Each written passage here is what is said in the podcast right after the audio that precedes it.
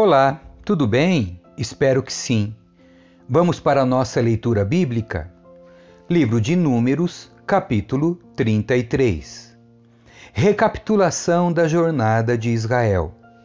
Este é o percurso que os israelitas fizeram quando saíram do Egito, organizados segundo suas divisões, sob a liderança de Moisés e Arão. Por ordem do Senhor, Moisés guardou um registro escrito de seu progresso. Essas são as etapas da jornada, identificadas pelos lugares onde pararam ao longo do caminho. Os israelitas partiram da cidade de Ramsés no 15º dia do primeiro mês, na manhã seguinte à primeira celebração da Páscoa. Partiram triunfantemente à vista de todos os egípcios. Enquanto isso, os egípcios sepultavam o filho mais velho de suas famílias que o Senhor havia ferido mortalmente na noite anterior. Naquela noite, o Senhor derrotou os deuses do Egito com grandes atos de julgamento. Depois de partirem de Ramsés, os israelitas acamparam em Sucote. Saíram de Sucote e acamparam em Etã, à beira do deserto. Saíram de Etã e voltaram para Pi-Airote, de frente para Baal-Zefon, e acamparam perto de Migdol. Saíram de Pi-Airote, atravessaram o Mar Vermelho e chegaram ao deserto. Viajaram três dias pelo deserto de Etã e acamparam em Mara. Saíram de Mara e acamparam em Elim, onde havia doze fontes de água e setenta palmeiras. Saíram de Elim e acamparam junto ao Mar Vermelho. Saíram do Mar Vermelho e acamparam no deserto de Sim. Saíram do deserto de Sim e acamparam em Dófica. Saíram de Dófica e acamparam em Aluz. Saíram de Aluz e acamparam em Refidim, onde não havia água para o povo beber. Saíram de Refidim e acamparam no deserto do Sinai saíram do deserto do Sinai e acamparam em Quibrote Ataavá. Saíram de Quibrote Ataavá e acamparam em Azerote. Saíram de Azerote e acamparam em Ritmá. Saíram de Ritmá e acamparam em Rimon Perez. Saíram de Rimon Perez e acamparam em Libna. Saíram de Libna e acamparam em Rissa. Saíram de Rissa e acamparam em Quelata saíram de Keilata e acamparam no Monte Zéfer. Saíram do Monte Zéfer e acamparam em Arada. Saíram de Arada e acamparam em Maquelote. Saíram de Maquelote e acamparam em Taate. Saíram de Taate e acamparam em Terá. Saíram de Terá e acamparam em Mitká saíram de Mitká e acamparam em Rasmona. Saíram de Rasmona e acamparam em Moserote. Saíram de Moserote e acamparam em Bene Jaacã. Saíram de Bene Jaacã e acamparam em Or Gidigade. Saíram de Orgidigade e acamparam em Jotibatá. Saíram de Jotibatá e acamparam em Abrona. Saíram de Abrona e acamparam em Ezion-Geber. Saíram de Ezion-Geber e acamparam em Cádiz, no deserto de Zim. Saíram de Cádiz e acamparam no Monte Or, na fronteira de Edom. Enquanto estavam ao pé do Monte Or, por ordem do Senhor, o sacerdote Arão subiu ao monte e morreu ali. Isso aconteceu no primeiro dia do quinto mês, quarenta anos depois que Israel saiu do Egito. Arão tinha 123 anos quando morreu no Monte Or. O rei cananeu de Arade, que vivia no Negueb, na terra de Canaã, soube que os israelitas se aproximavam de sua terra. Saíram do Monte Or e acamparam em Zalmona. Saíram de Zalmona e acamparam em Punon. Saíram de Punon e acamparam em Obote. Saíram de Obote e acamparam em Ijé Abarim, na fronteira de Moabe. Saíram de Ige-Abarim e acamparam em Dibon-Gade. Saíram de Dibon-Gade e acamparam em Almon-de-Blataim. Saíram de Almon-de-Blataim e acamparam nos montes de Abarim, perto do Monte Nebo. Saíram dos montes de Abarim e acamparam nas campinas de Moabe, junto ao rio Jordão, do lado oposto de Jericó.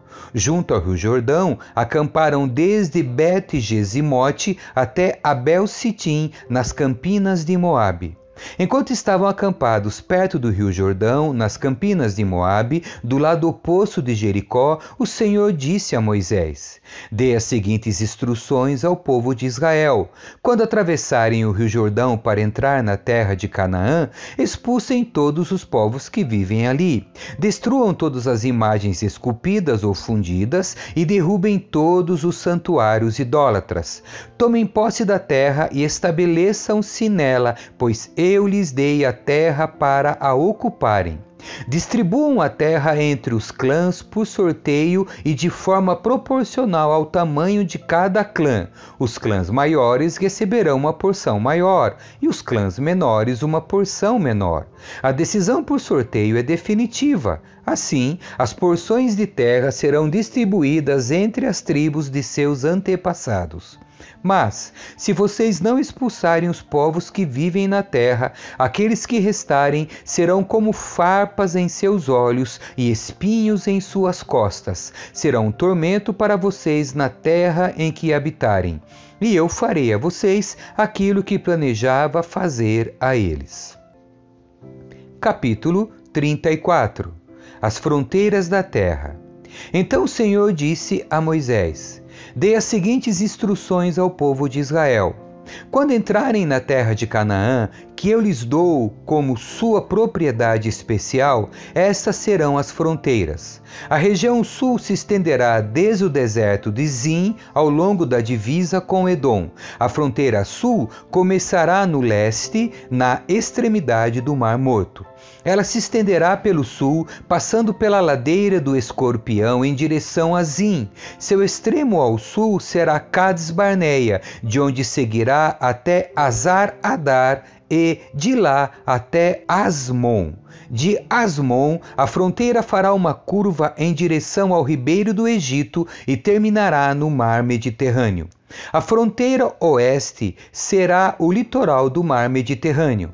A fronteira norte começará no mar Mediterrâneo e se estenderá para o leste até o Monte Or, e de lá até Lebo Amate, seguindo em direção a Zedade e continuando até Zifron e daí até Azar Enã. Essa será a fronteira norte.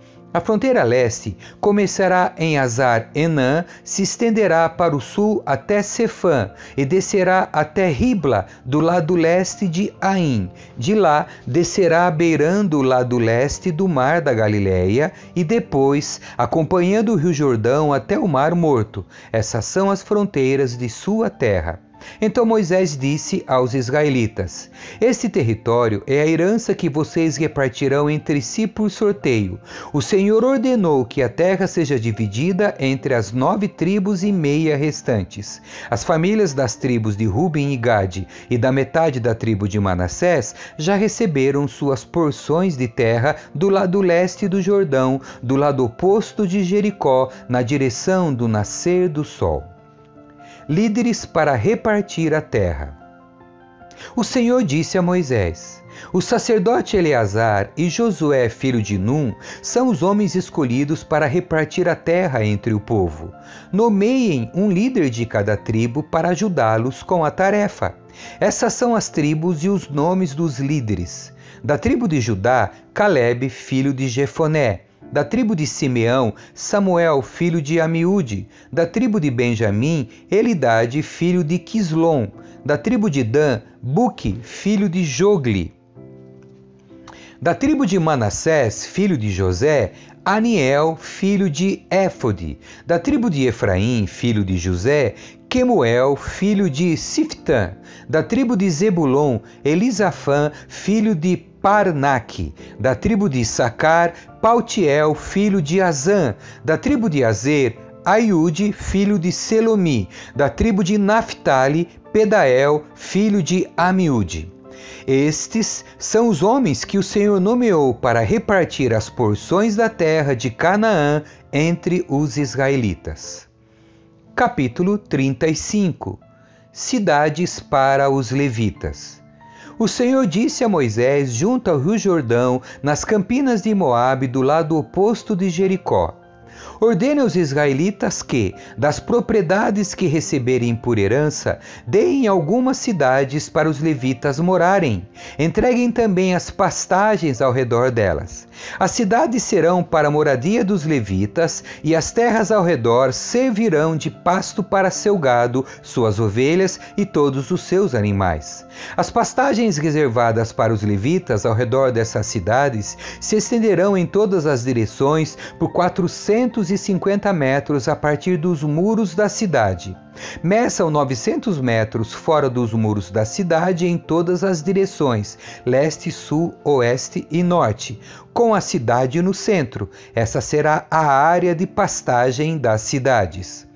Seis das cidades que vocês derem aos levitas serão cidades de refúgio, para onde uma pessoa que tiver matado alguém acidentalmente poderá fugir e ficar a salvo. Além disso, deem a eles quarenta e duas cidades. No total, vocês darão aos levitas quarenta e oito cidades com as pastagens ao redor. As cidades virão da herança dos israelitas. As tribos maiores darão mais cidades aos levitas, enquanto as tribos menores darão menos cidades. Cada tribo entregará propriedades de forma proporcional ao tamanho do território que receber. As cidades de refúgio. O Senhor disse a Moisés: Dê as seguintes instruções ao povo de Israel quando atravessarem o Jordão para entrar na terra de Canaã, escolham cidades de refúgio para onde uma pessoa que tiver matado alguém acidentalmente poderá fugir. Essas cidades serão lugares de proteção contra os parentes da vítima que quiserem vingar sua morte. A pessoa que tirou a vida de alguém não será executada antes de ser julgada pela comunidade. Escolham para si seis cidades de refúgio, três do lado leste do Rio Jordão e três do lado oeste na terra de Canaã. Essas cidades servirão para proteger os israelitas, os estrangeiros que vivem entre vocês e os que estiverem de passagem. Qualquer um que matar alguém acidentalmente poderá fugir para lá. Se, Contudo, alguém atacar uma pessoa e matá-la com um pedaço de ferro é assassinato e o assassino deverá ser executado. Ou, se alguém com uma pedra de mão atacar e matar outra pessoa é assassinato e o assassino deverá ser executado. Ou ainda, se alguém atacar outra pessoa e matá-la com um pedaço de madeira, é assassinato e o assassino deverá ser executado. O parente mais próximo da vítima é responsável pela execução do assassino. Quando encontrar, o vingador deverá executar o assassino.